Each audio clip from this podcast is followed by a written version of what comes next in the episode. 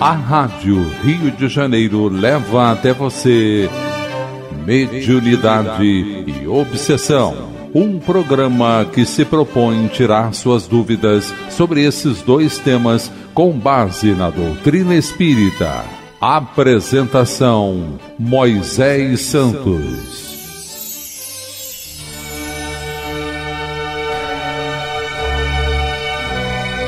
Caríssimos ouvintes da Rádio Rio de Janeiro, eu sou Moisés Santos e este é o programa Mediunidade e Obsessão. Você está acompanhando junto conosco, meu caro ouvinte, o estudo desta obra, Diálogo com as Sombras. O autor você já sabe é Hermínio Corrêa de Miranda e a editora da Federação Espírita Brasileira. Nós já estamos na quarta parte desta obra e vamos dar continuidade ao capítulo que iniciamos no programa anterior, que denomina-se Recordações do Passado.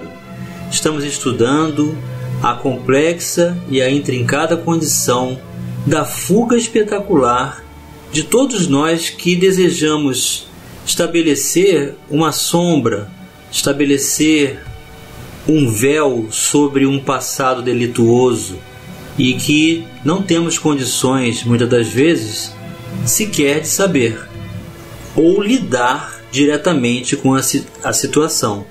É o que acontece enquanto estamos encarnados, e isso também pode perdurar na condição do desencarnado, da bênção do esquecimento, mas que é totalmente diferente daquele que se sabe consciente da sua condição e foge dessa forma do rumo para restabelecer a sua consciência tranquila, a plenitude, o estado de saúde integral. E aí entram todos os recursos das reuniões mediúnicas do mundo superior em recuperação desses estados. E dando continuidade ao capítulo, o autor escreve: Dentro dessa lógica atormentada, encerra-se o espírito endividado num círculo de fogo de sua própria criação. Só poderá sair queimando-se. Enquanto permanecer ali, está abrigado de si mesmo. Para proteger-se do calor que faz à sua volta, congela o coração, pois além disso, o frio anestesia a sensibilidade e o imuniza da dor alheia. Está pronto o obsessor para sua tarefa. É só agora sair em campo, buscar seus comparsas, perseguir seus inimigos e construir um nicho para si mesmo no mundo espiritual, ligando-se a tenebrosas organizações dentro das quais os membros protegem-se mutuamente, enquanto mutuamente se servirem. Esta é uma abordagem muito aprofundada do autor, que mostra a origem do processo em que qualquer um de nós, ao sofrer, ao desenvolver a dor, faz com que ela não existisse, busca na anestesia de consciência, a fuga espetacular acaba virando então uma dessas condições em que ele está aqui relatando. Tornamo-nos obsessores e aceitamos os comparsas e suas condições no mundo espiritual, sempre fugindo de si mesmo. Dentro de pouco tempo, e que é o tempo em tais condições. O passado, que foi recalcado para os subterrâneos da memória perispiritual. Sim, meu caro ouvinte, o perispírito possui memória. Passa à condição de não existente. É como se a vida principiasse novamente, do ponto em que a inocência deixou, há milênios sem conta, o espírito assim envolvido acaba por acreditar-se uma criatura sem passado, embora adstrito à incoerência dos alienados. Utiliza-se em proveito próprio de todo o acervo de experiências e conhecimentos que traz em si, daquele mesmo passado que renega. Então é uma vida fictícia, é um reinício sem nexo, onde muitos até recebem nomes coletivos e então deixam de ter acesso à lembrança do próprio nome, da própria relação da sua vida, da sua profissão, daqueles com os quais convivia, e vive então assim alienado, como se tivesse um nascimento novo, totalmente falso, inconsequente e prejudicial à saúde mental. Se é verdade, pois, que temos de descobrir uma fórmula para levá-la a recordar, é igualmente verdadeiro que se torna extremamente difícil fazê-lo, porque é justamente disso que ele foge. Quantas vezes os temos surpreendido a advertirem-se do perigo, aqui a palavra está entre aspas, que representam para eles caírem na faixa da recordação. Como reagem, como relutam, como temem os fantasmas interiores, que lhes pareciam desintegrados, para sempre na poeira do tempo. Então o trabalho é justamente esse. Como vamos ajudá-lo a recordar, para que ele se responsabilize pelo que fez e tenha coragem de um recomeço real. Vários recursos são empregados pelos mentores espirituais dos grupos de desobsessão, para obter dos companheiros desarvorados o mergulho necessário nas lembranças recalcadas. Um dos mais comuns é o da projeção dos chamados quadros fluídicos. O espírito vê diante de si, incoercivelmente, cenas vivas de seu passado especialmente aquelas que constituem o núcleo de sua problemática, que precisa ser dispersado para desatar os laços que o prendem às suas angústias e o seu alinhamento. É evidente que as cenas não são criadas com a substância evanescente da fantasia. A matéria-prima indispensável a essas montagens encontra-se nos arquivos perispirituais do ser ali presente. Os técnicos desencarnados limitam-se a manipular, com respeito e dignidade, os recursos necessários para desencadear o processo terapêutico, como o médico que ministra um remédio amargo, justificado pela expectativa da cura de seu doente. Mas, meu caro ouvinte, como os recursos mentais do espírito que se encontra recebendo assistência podem ajudá-la a recordar seu passado, do qual ele tenta fugir.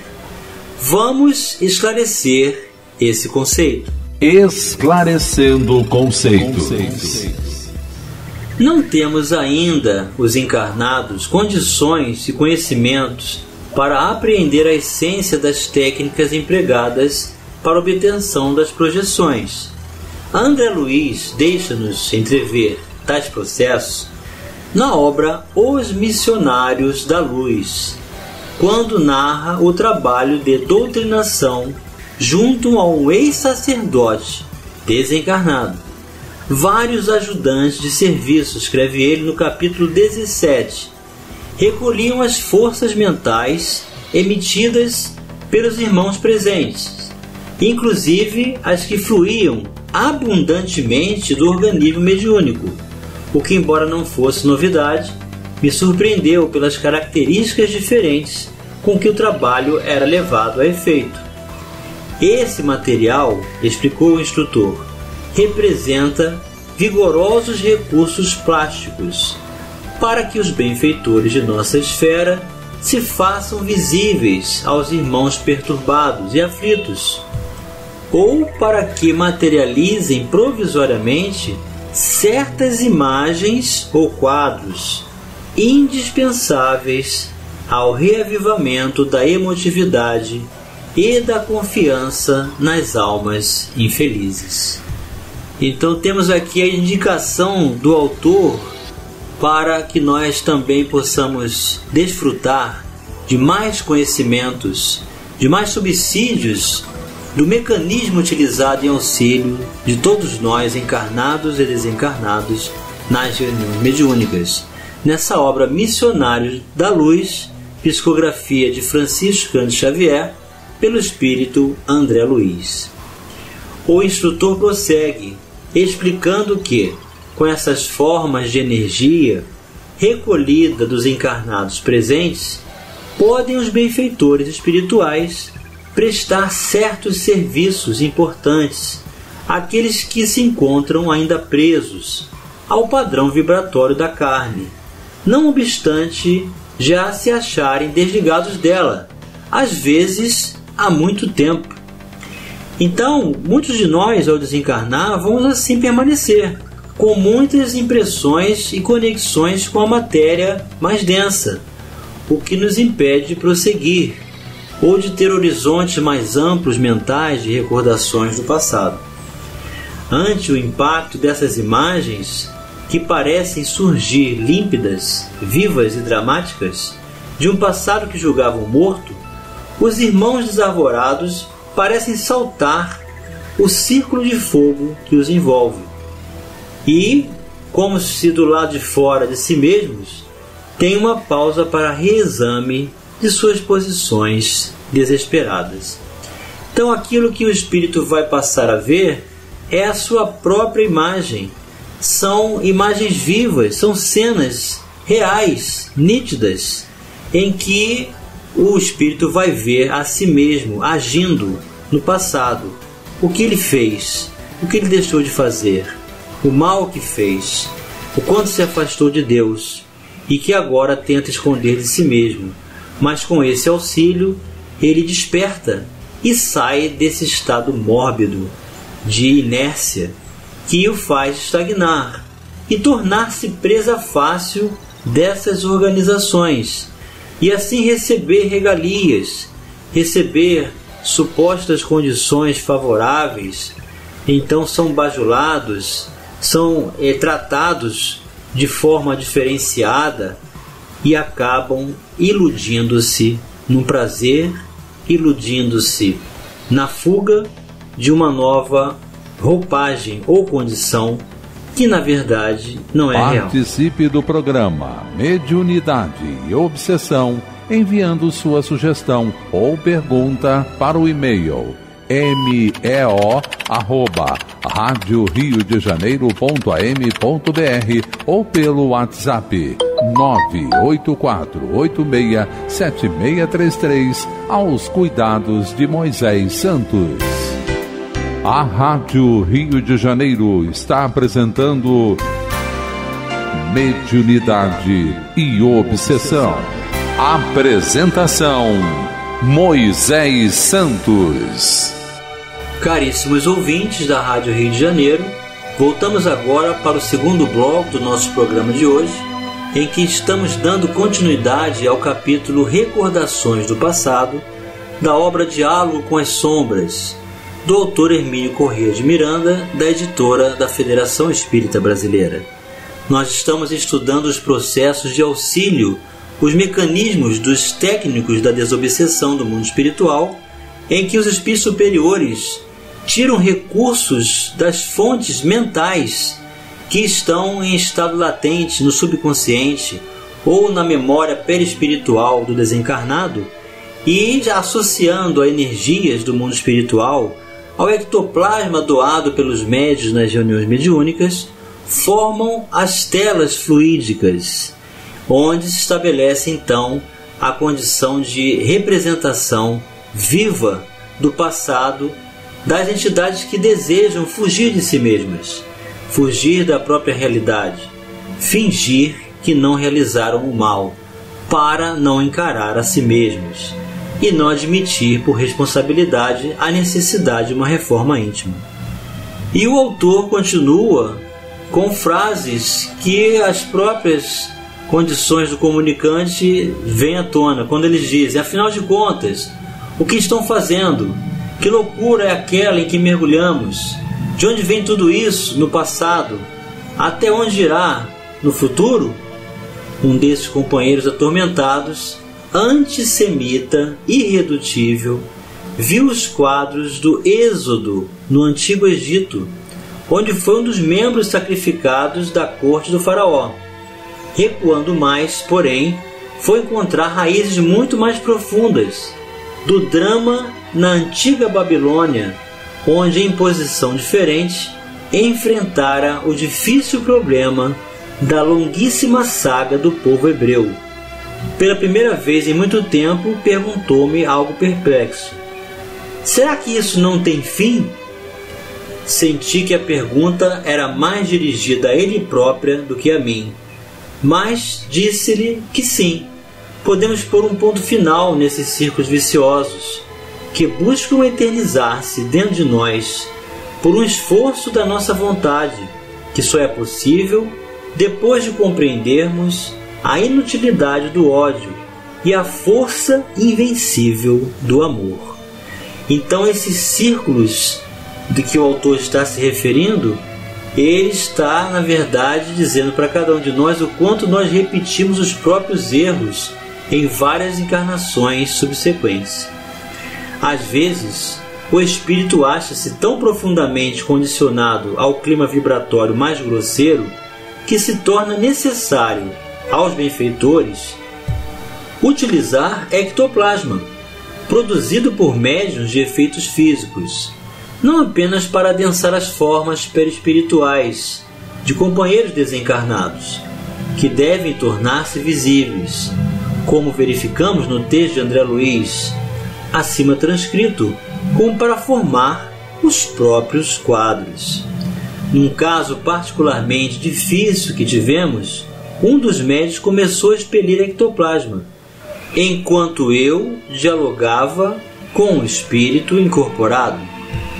A certa altura, o ectoplasma formou, para sua visão, as letras de um nome de mulher, Antigo Amor, cuja lembrança ele procurava recalcar nos porões da memória.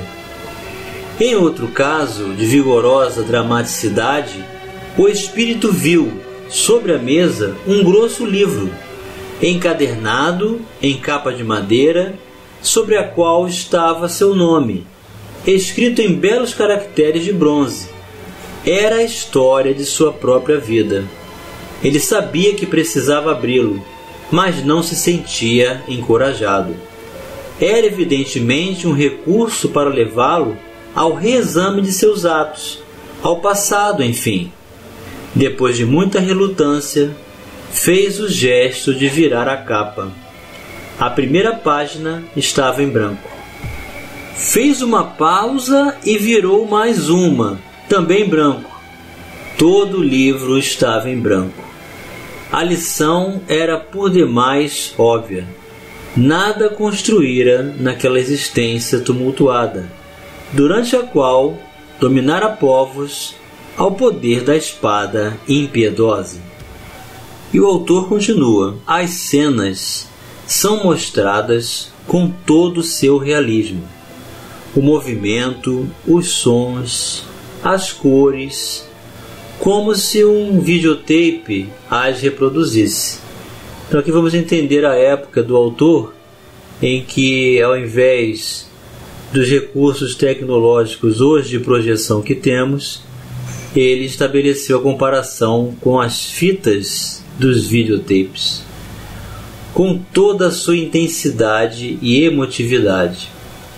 Com muita frequência, os espíritos relutam em contemplá-las e procuram fugir das visões que, não obstante, tornam-se irrecusáveis e compõe-se a despeito deles próprios.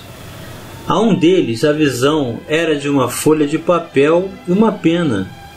Cabia-lhe assinar o documento, que ele sabia ser uma sentença de morte. Fizera-o certamente no passado, e agora revia o momento dramático, com uma diferença.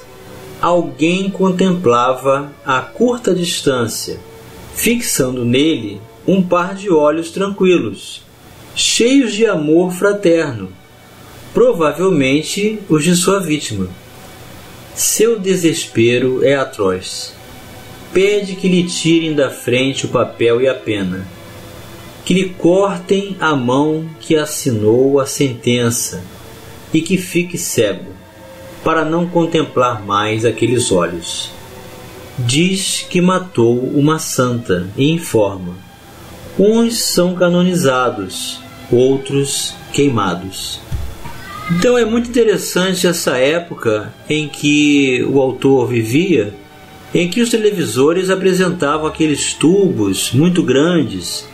Hoje nós temos já as TVs de LED, as TVs, até as de plasma já estão é, superadas. Então há uma evolução, as TVs estão cada vez mais finas. E nós ficamos imaginando o quanto que esses recursos já existem no mundo espiritual e aos poucos vão sendo assimilados por nós encarnados e passamos então a ter a tecnologia do que já existe no mundo causal. Aliás, o mundo físico é assim, meu caro ouvinte. Nós temos a reprodução imperfeita do que já existe no mundo espiritual. E aos poucos vamos assimilando para estabelecer o concurso do desenvolvimento. É claro que aqui a pena que representava a caneta ela está sendo utilizada porque faz parte da época em que assim foi executado a assinatura desse documento que condenava a suposta santa.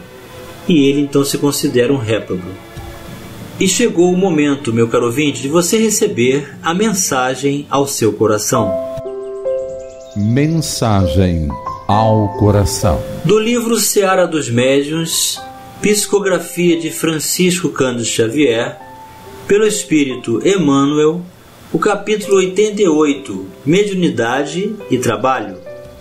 Diante das obrigações naturais que a mediunidade impõe em sua prática, muitos companheiros trazem à baila desculpas diversas que lhes justifiquem a fuga embora demonstrem vivo interesse na aquisição de poderes psíquicos.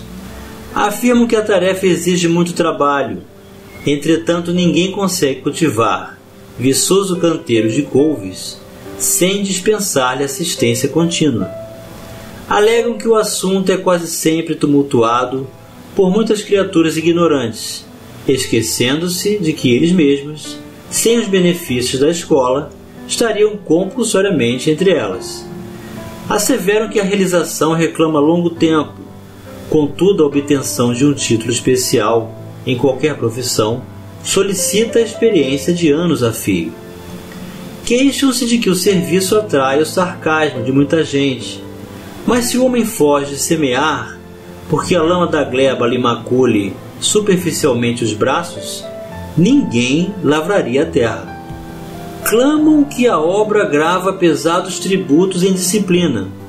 No entanto, apagado trapezista, para impressionar favoravelmente num parque de diversões, é compelido a ginástica e exercícios incessantes. Dizem que o mandato pede excessiva renúncia. No entanto, sem o sacrifício dos operários do progresso, as máquinas poderosas que assinalam a civilização da atualidade não existiriam no mundo. Não admitas possa haver construção útil sem estudo e atividade, atenção e suor. O diamante é habitualmente retirado de terreno agressivo. Humilde folha de alface para servir anônima cresce fazendo força. Mediunidade na lavoura do espírito é igual a planta nobre na lavoura comum. Deus dá a semente para que a semente produza. Não prescinde do esforço de nossas mãos. Emmanuel para os nossos corações, meu caro ouvinte, nos mostrando que através do trabalho, do esforço, do compromisso assumido, da consciência da condição de voluntário que somos, na obra do Evangelho do Amor de Jesus, como dai de graça o que de graça recebeste, vamos desenvolver estas sementes que se encontram dentro de cada um de nós para nos proporcionar alegria cristã, plenitude, comunhão com os valores do bem com Jesus hoje e sempre.